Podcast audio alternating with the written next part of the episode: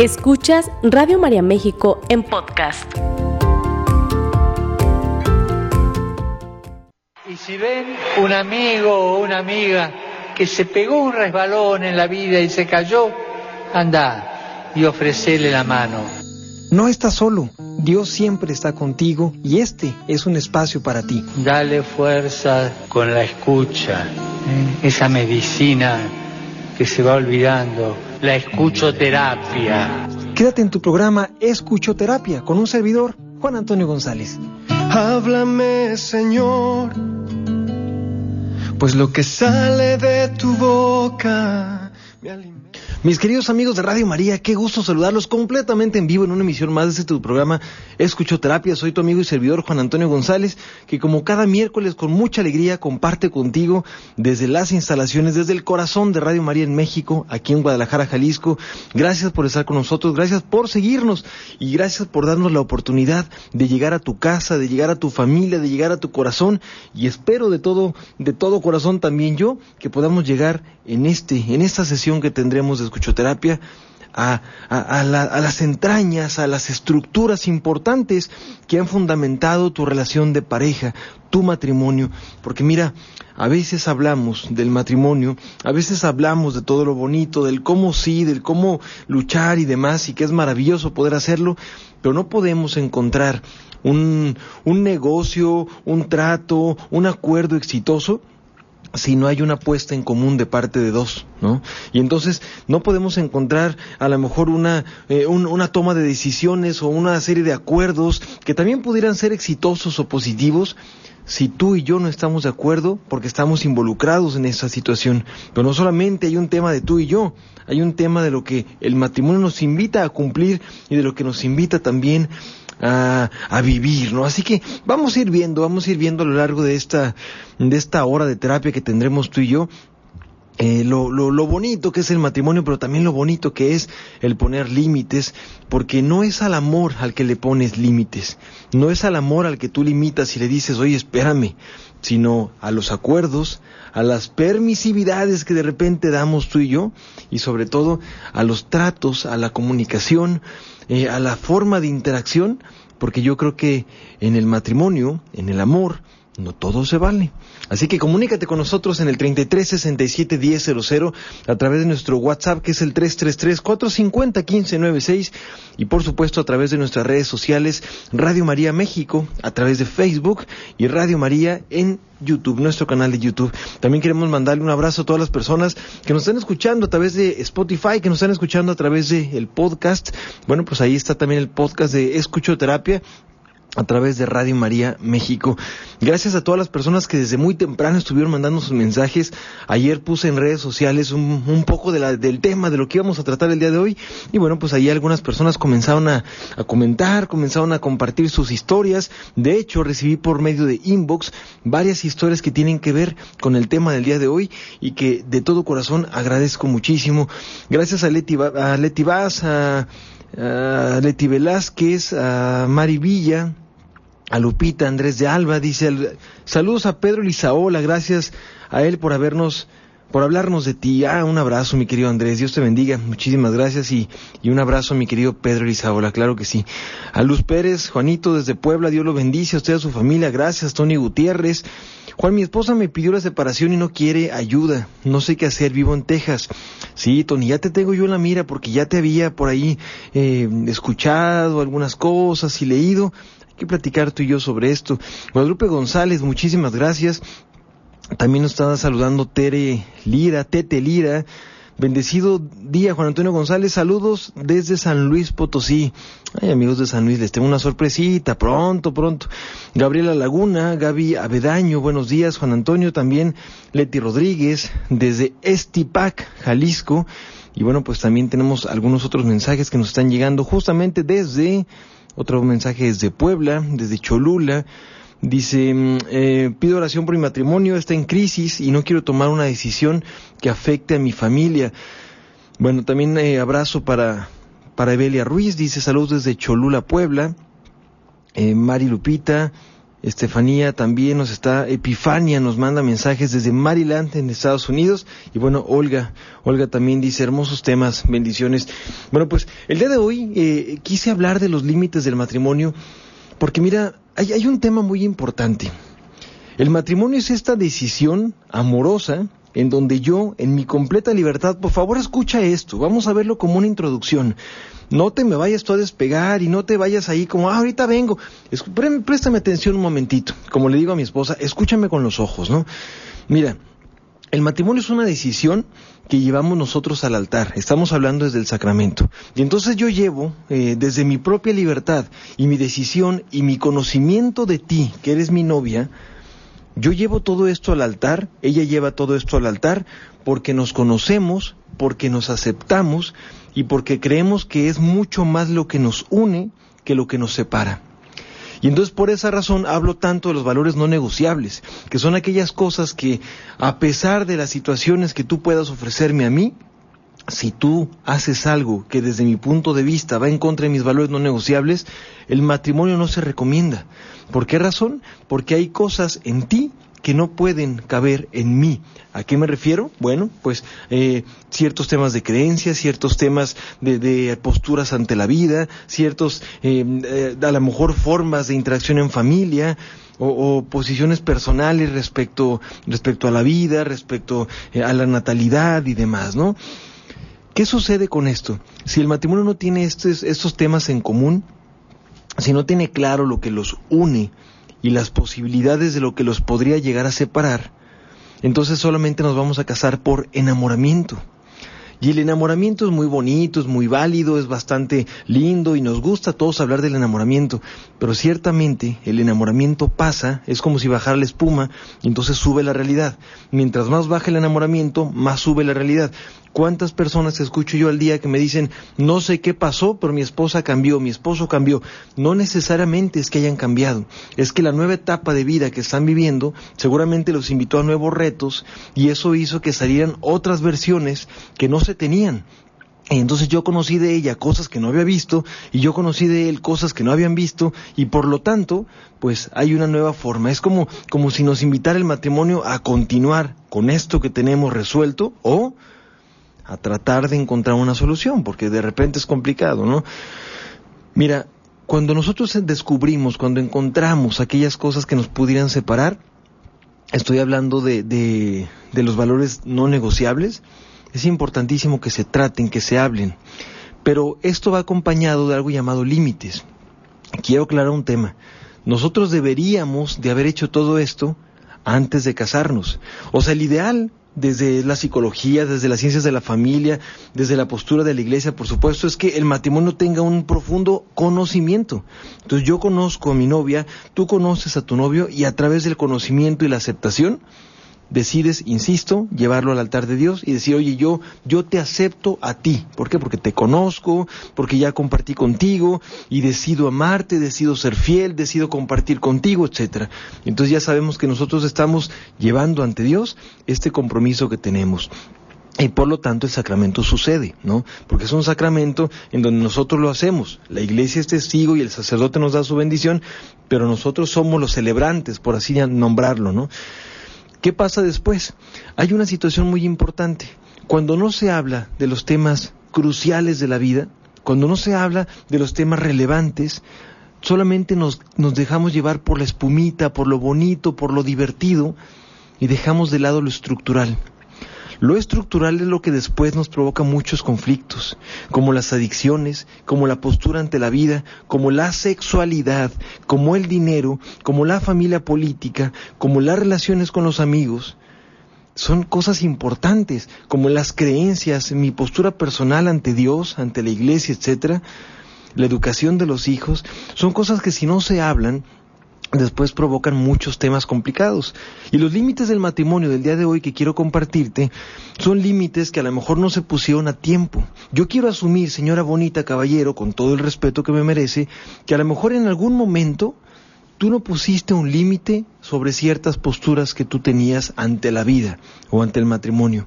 Y ahora, tiempo después, baja un poco la espuma del enamoramiento y por lo tanto es complicado eh, llegar a acuerdos cuando pues no se hicieron desde un primer momento. ¿Estás diciendo, Juan, que si no se llegaron esos acuerdos el matrimonio no puede continuar? No, no estoy diciendo eso, para nada. De hecho, es mi mero mole. La verdad es que, a pesar de que no se hayan llegado los acuerdos aparentes en un primer momento o en el noviazgo, el matrimonio puede continuar, pero no callándonos, no callándonos. Por ejemplo, si la comunicación es violenta o agresiva, es importante que se ponga un límite, porque la forma en la que tú hables a tu esposa, en la que tú hables a tu esposo o en la que te hablen a ti, es una forma importante para comunicarnos. Y recuerda algo, lo que hacemos de manera muy frecuente se invisibiliza. Grábate esta frase, lo que hacemos de manera frecuente, lo que hacemos de manera constante, es más, lo que hacemos diario, por decirlo de otra manera, se invisibiliza y por lo tanto dejo de prestar atención a aquello que estoy pasando. ¿Por qué razón? Porque lo estoy haciendo todo el tiempo. Si yo todos los días eh, tengo mi rutina de me, me levanto, voy a bañarme y demás, hay un momento de la vida donde voy a dejar de prestar atención al hacerlo. ¿Por qué?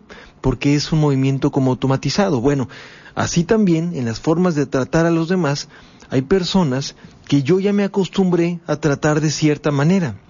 La primera pregunta que te quiero hacer a ti para que reflexiones sobre los posibles límites en el matrimonio es, oye, ¿cómo te habla tu esposa? ¿Cómo te habla tu esposo? Pero también, ¿cómo le hablas tú a tu esposa, a tu esposo? ¿Cómo le hablas? ¿Cómo te diriges a él, a ella? Y no me refiero a que le digas amor, gordito, osito, no, no, no me refiero a eso.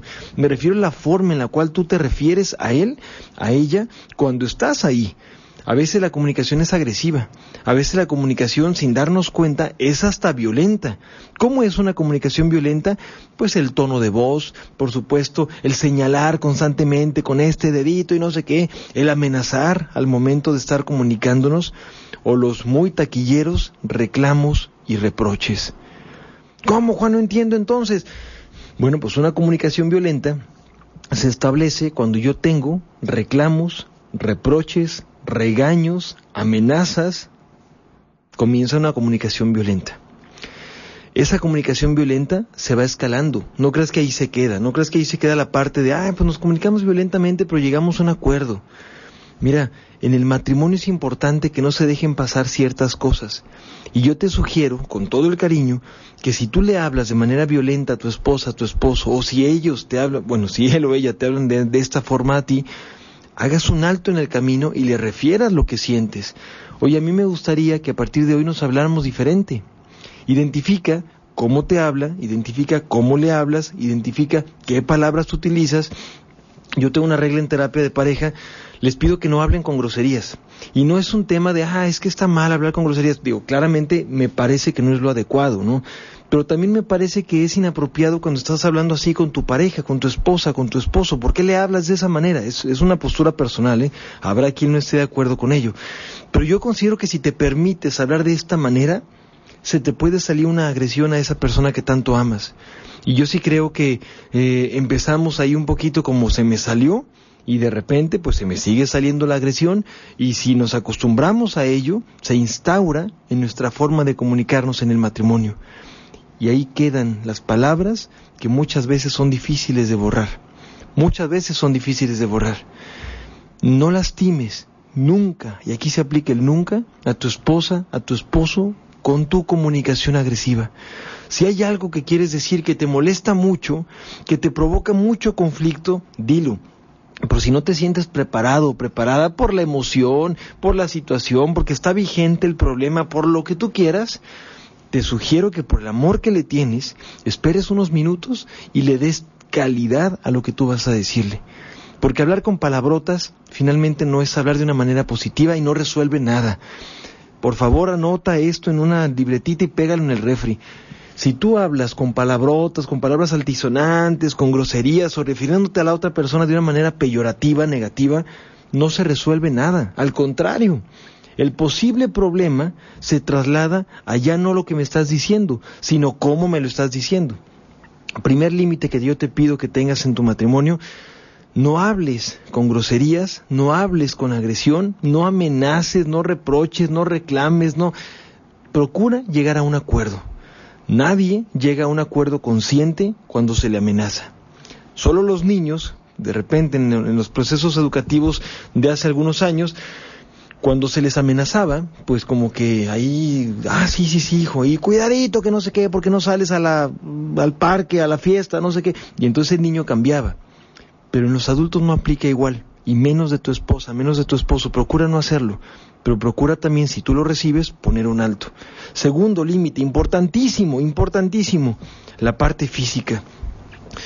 Aquí hay dos partes, la parte física y la entrega sexual. Qué tema tan delicado, señora bonita, qué tema tan delicado, caballero.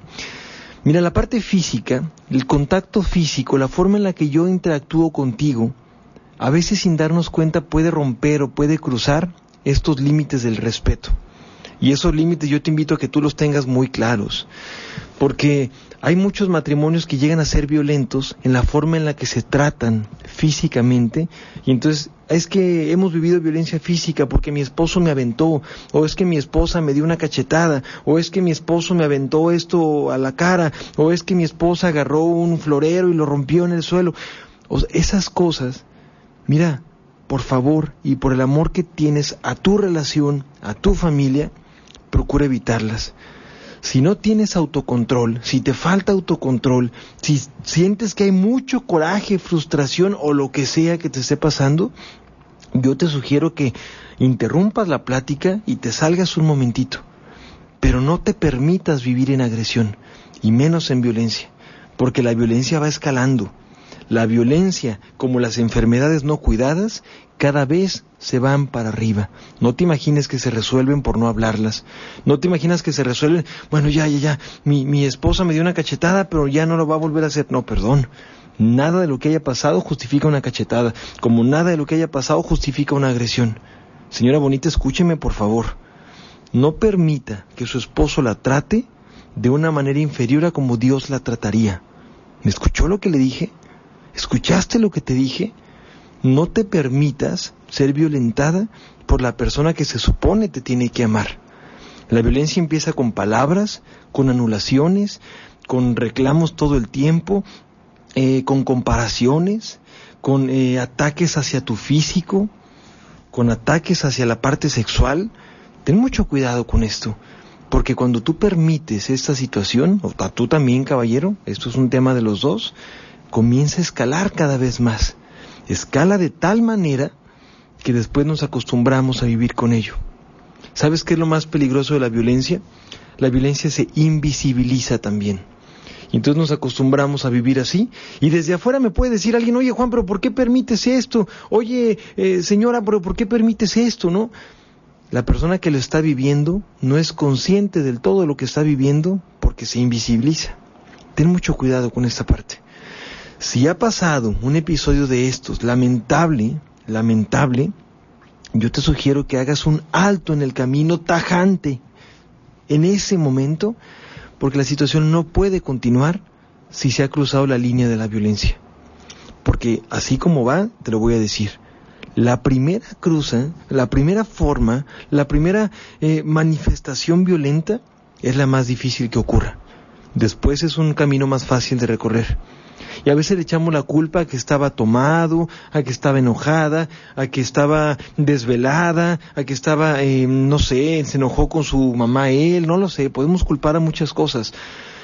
No justifiques a la violencia. Con violencia no se resuelve absolutamente nada.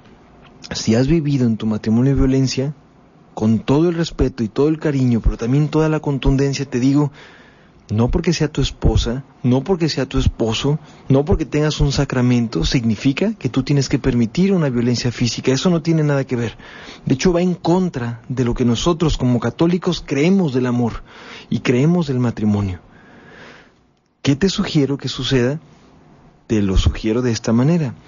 Te sugiero que cortes en ese momento esa comunicación, cortes en ese momento esa interacción y no se reanude la situación o no se reanude incluso el propio, el propio trato hasta que estés seguro, segura que la persona ya no volverá a aquello que transgredió, porque son límites, son límites.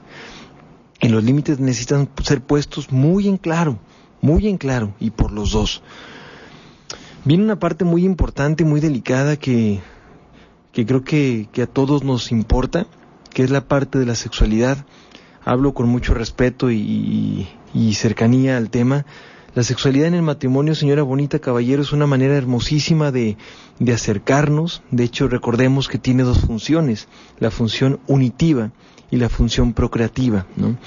Y entonces, en, esta, en estas hermosas funciones que tiene la sexualidad en el matrimonio, pues a veces la unitiva, que es la parte en la que yo me, me, uno de una manera eh, eh, total y de entrega y demás a esa persona, pues a veces se convierte en algo que, que para mí está siendo incómodo o violento. Lo escucho mucho en terapia.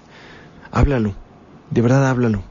Háblalo acláralo, no te quedes con dudas, no te quedes con ese sentimiento de me gustaría haberlo hecho diferente, ¿por qué no le dije a mi esposa, a mi esposo esto que yo sentía?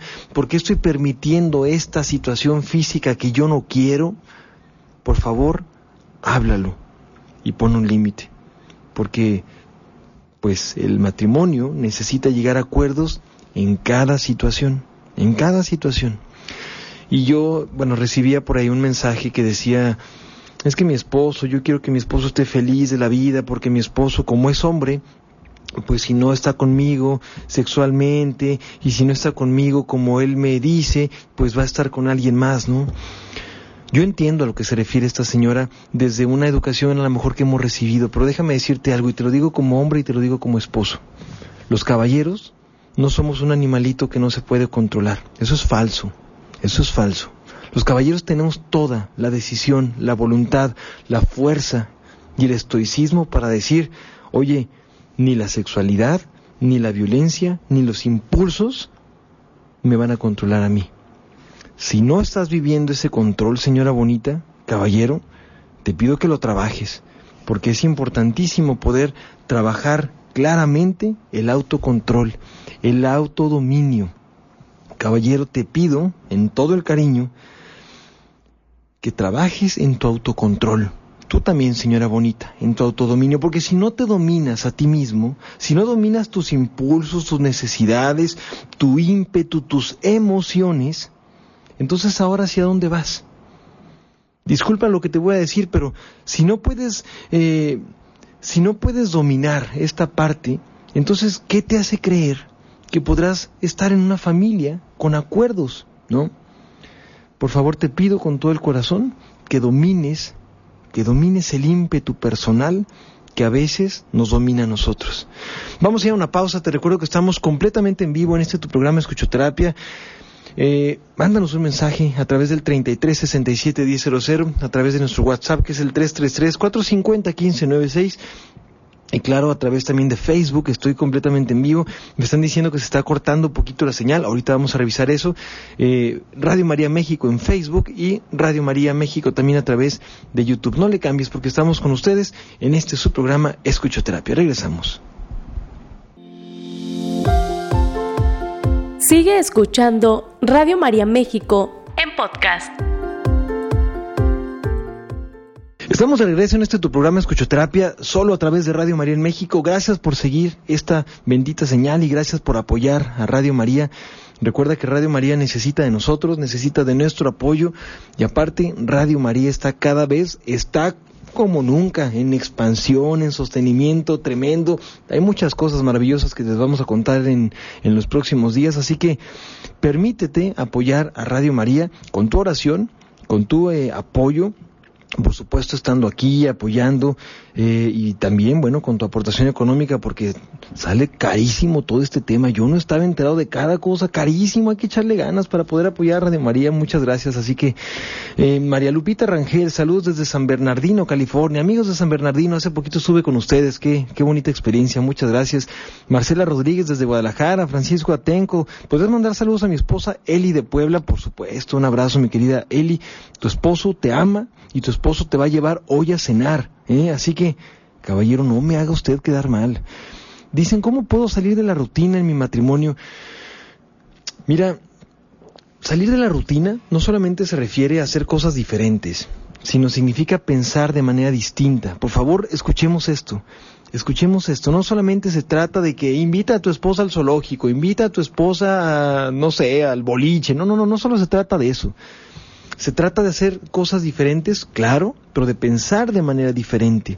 Por lo tanto, la rutina en actividades no es la que más nos ataca o la que más nos afecta, sino la rutina en actitudes, la rutina en pensamiento.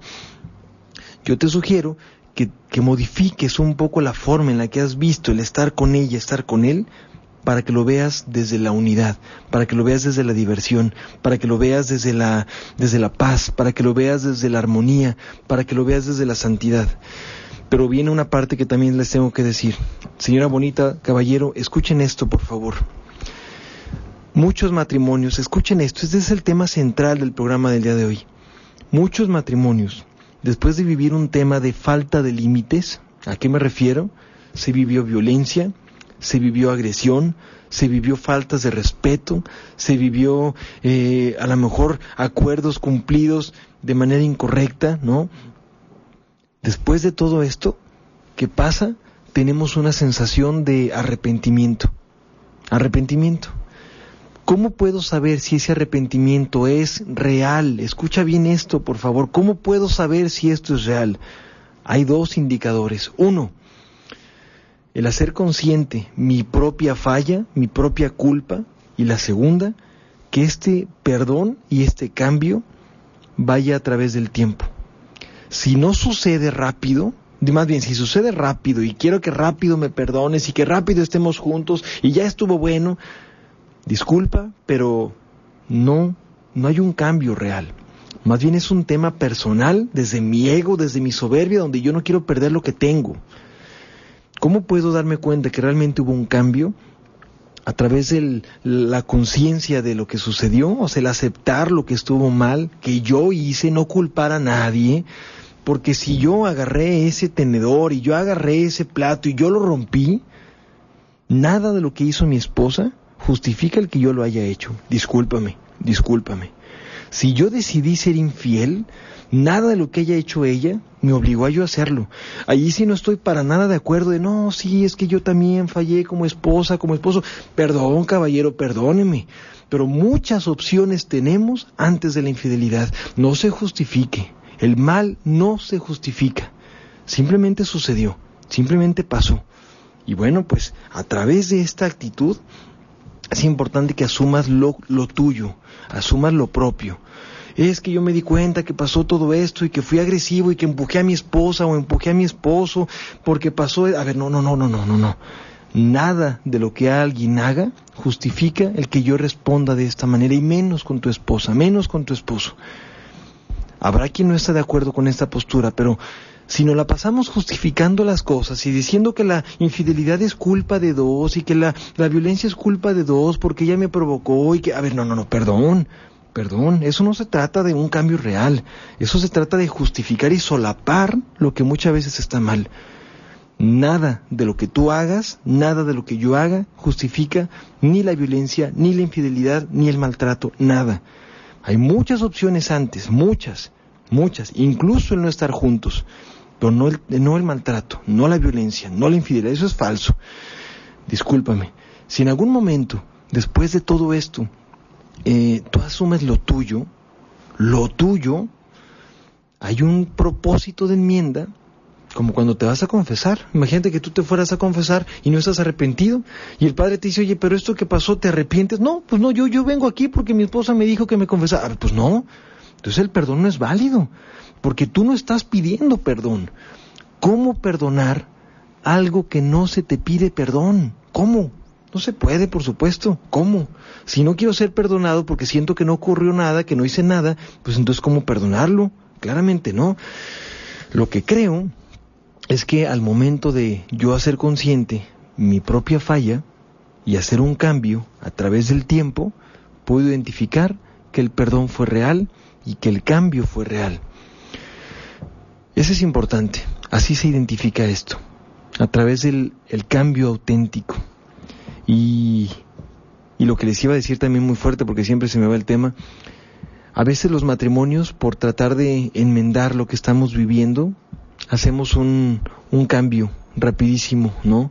Hacemos un cambio em, como muy, em, muy abrupto y por lo tanto, como lo tenemos, el cambio pues no, no, no, no hay un, no hay una conciencia real. Pues a qué me refiero con esto. Mira, yo fallé, cometí un error y entonces hoy a mi esposa le llevo flores y hoy a mi esposa le, le llevo serenata y o mañana tu esposa te prepara unos chilaquiles después de que fue tremendamente agresiva contigo, ¿no? Eso no resuelve el problema. Eso no resuelve el problema. Y si yo estoy bien contigo, porque me diste un ramito de flores, porque me hiciste una quesadilla con chorizo, porque me preparaste una limonada con poquito vino tinto en la noche, si eso pasó, no estoy diciendo que no, te, que no perdones, no. Lo que estoy diciendo es que no dejes de prestar atención en aquello que ocurrió en el daño. No, no es ese el daño. Y a esto se le llama pseudo perdón. Cuando yo en el afán de querer resolver las cosas rápido, pues ¿qué hago? Hago algo que sé que tú quieres para, para que me perdones. Pero el problema no se resolvió. El problema no se resolvió. Juan, ¿nos estás invitando al conflicto? No, los estoy invitando a la solución. Después de un momento difícil, no se va a resolver el tema solamente porque se vean a los ojos y se abracen. No, tiene que haber un propósito de enmienda. ¿Qué es un propósito de enmienda? Es una propuesta. ¿Cuál es la propuesta? Yo le digo a muchos matrimonios, a ver, después de esto tan fuerte que tú has vivido, entiendo el perdón, entiendo el arrepentimiento, entiendo todo esto y qué bueno que te das cuenta, ¿no? Pero ¿cuál es la propuesta? Y a veces no sabemos cuál es la propuesta porque simplemente estamos acordando que lo que yo tengo, lo que a mí yo lo que yo siento va a provocar que tú cambies, ¿no? Eso se llama pseudo perdón. Es un perdón a medias, es un perdón sin propuesta. Si yo te falto el respeto a ti que me estás escuchando y te agredo de una manera física o verbal, ¿no? No se va a quitar la situación porque un día te diga, perdóname, me equivoqué. No, tengo que enmendar el daño, tengo que hacer un cambio, tengo que hacer algo distinto. Y es lo que muchas veces pareciera complejo. No te permitas llegar a la siguiente etapa si no hay un propósito de enmienda, porque significa entonces que no ha habido un cambio. Así que te pido encarecidamente que los límites del matrimonio estén bien puestos, por lo menos desde ti. Oye Juan, ¿y el amor se limita? Bueno, yo creo que el amor no se limita, pero el amor también tiene que ver con ver, con ver el bien del otro.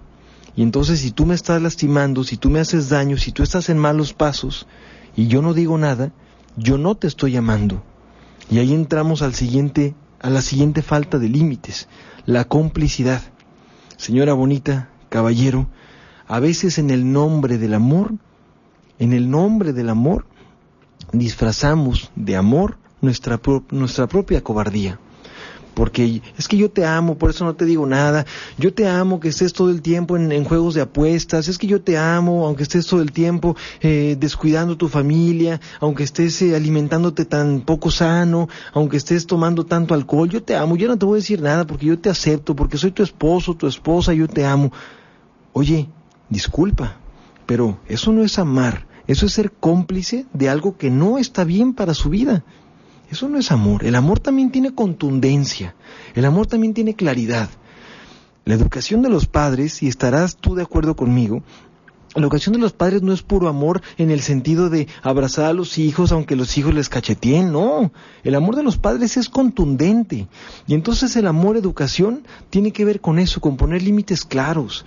Oye hijo, yo te amo, pero la verdad es que fuiste muy grosero conmigo. El amor no está, no está, no está siendo deteriorado ni se está afectando, pero el acto estuvo mal.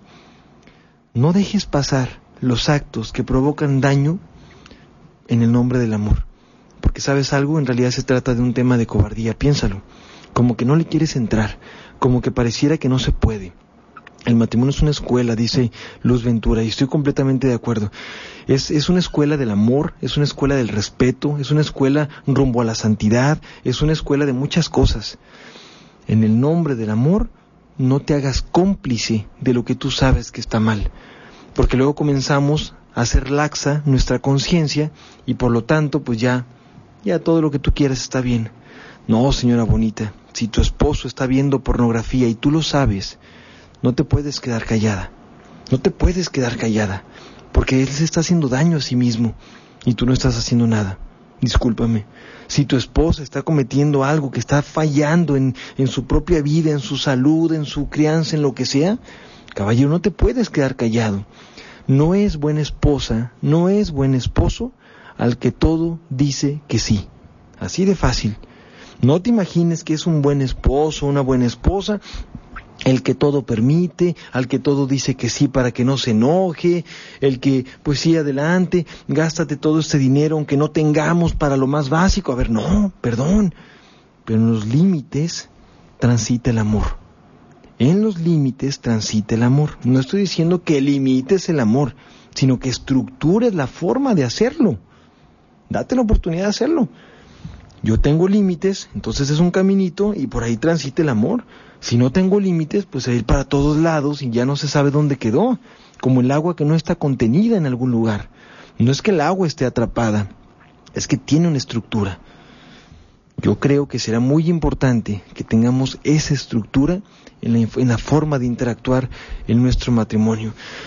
Quédate con esta frase, ya se nos está acabando el tiempo, pero no es buen esposo, no es buena esposa el que a todo dice que sí, el que todo lo permite aunque no esté de acuerdo y sobre todo el que el que se hace de la vista gorda dicen por ahí. Es difícil esa parte. Y sabes, llega un momento en donde comienzas a vivir como en incongruencia, porque ya no estás viviendo como tú quieres, ya no estás viviendo como tú crees y por lo tanto simplemente lo dejas pasar. Quiero mandar un abrazo muy especial a, Paola Frías. Dice, excelente tema, muchas gracias. Es una bendición escucharte. No, hombre, gracias a ti por, por estar ahí al pendiente. Eh, gracias a Luz Ventura. Dice, no se escucha, no se escucha ahorita para ti. A ver, ayúdame a, a ver si no se escucha. Díganme los demás, por favor. Lili Durán también, muchísimas gracias. Erika Gómez, gracias también. Eh, Zamora Jazz, creo que ya, ya pasó eso. Bueno, pues hay muchos mensajes por acá. Dice Lucy de Lira, entonces mi marido no cambiará, pues no reconoce y dice que él en todo está bien. Ya me separé de recámara y estoy en oración. Mira, eh, hay que pedirle mucho a Dios para que él reconozca, pero sí darte, darte la oportunidad no solamente de, de, reclamar, sino de que él haga conciencia. De verdad, date la oportunidad. Un gusto escucharte, nos vemos en la terapia. Muchas gracias, María Chuyita dice Luteyes. Carla Corona, muchas gracias. Ojalá pueda dar un tema así en Tingambato. Francisca Banda también. Amigos de Tingambato, un abrazo muy fuerte. Pronto estaré otra vez en Uruapan y los voy a invitar a, que vayan mis amigos también de Tingambato. Dice gracias, Araceli Jiménez, gracias también por su mensaje. Vamos a ver por WhatsApp, tenemos también varios, excelente día. Janet del Rocío dice, ven a Puerto Vallarta, bueno, ojalá que pronto nos inviten por allá a Puerto Vallarta, Rocío Lozano, también excelente programa. ¿Cómo puedo poner límite a mi esposo cuando yo le expreso mis inconformidades y responde diciendo, tú también lo haces, tú también? Es que sabes qué pasa, el, la defensa más, más práctica o más sencilla para, para no comprometerme es, es eh, pues la culpa, ¿no? Ah, pues tú también, es que tú también haces, es que, pues sí, yo creo que no se trata de culpar, no se trata de, aventar a alguien, sino se trata de asumir. Entonces, pues bueno, eh, no es fácil, pero es un proceso madurativo. ¿Cómo ayudar a alguien que está viviendo violencia en su matrimonio? Eh, sí, creo que es muy importante la oración y es muy importante que le digas que escuche Radio María, porque de repente sabes qué pasa, eh, desde adentro no se alcanza a ver la violencia, es muy fuerte, es muy fuerte. Ojalá pudiera venir a San Luis Potosí. Pues sí voy a ir en febrero, amigos. Ya les voy a decir pronto qué fecha. Primero Dios en febrero voy a estar ahí en un evento especial de Radio María en México, en San Luis Potosí. Angie, Garay, saludos con cariño y oraciones. Un abrazo, mi querida Angie Garay. Leti Hernández dice, Leticia Hernández, te queremos, gracias, gracias, yo también. Delia Camacho, venga a Cuernavaca. Bueno, gracias a todos ustedes. Se nos acabó el tiempo de escuchoterapia, qué rápido se nos pasa el tiempo. Quiero agradecer a todos ustedes quiero pedirte que sigas apoyando a Radio María en México y bueno, pues si Dios lo permite, el próximo miércoles en punto a las nueve de la mañana vamos a hablar sobre eh, el tema dos de los límites, de los límites del matrimonio, porque también son importantes poner límites en el dinero, poner límites eh, en el trato a las familias, poner límites con los hijos, ya veremos, hablaremos de muchas cosas, así que tienes una cita conmigo el próximo miércoles en punto de las nueve de la mañana con tu cafecito bien preparado. Soy Juan Antonio González y quédate en la programación Radio María en México. Gracias, gracias a Ceci que estuvo ahí en controles. Y gracias a ustedes que estuvieron sintonizando Radio María, ya llegaron mis doctoras favoritas que vienen a compartirte cosas maravillosas de salud y de nutrición. Así que esto fue Escuchoterapia. Hasta la próxima. Esta fue una producción de Radio María México.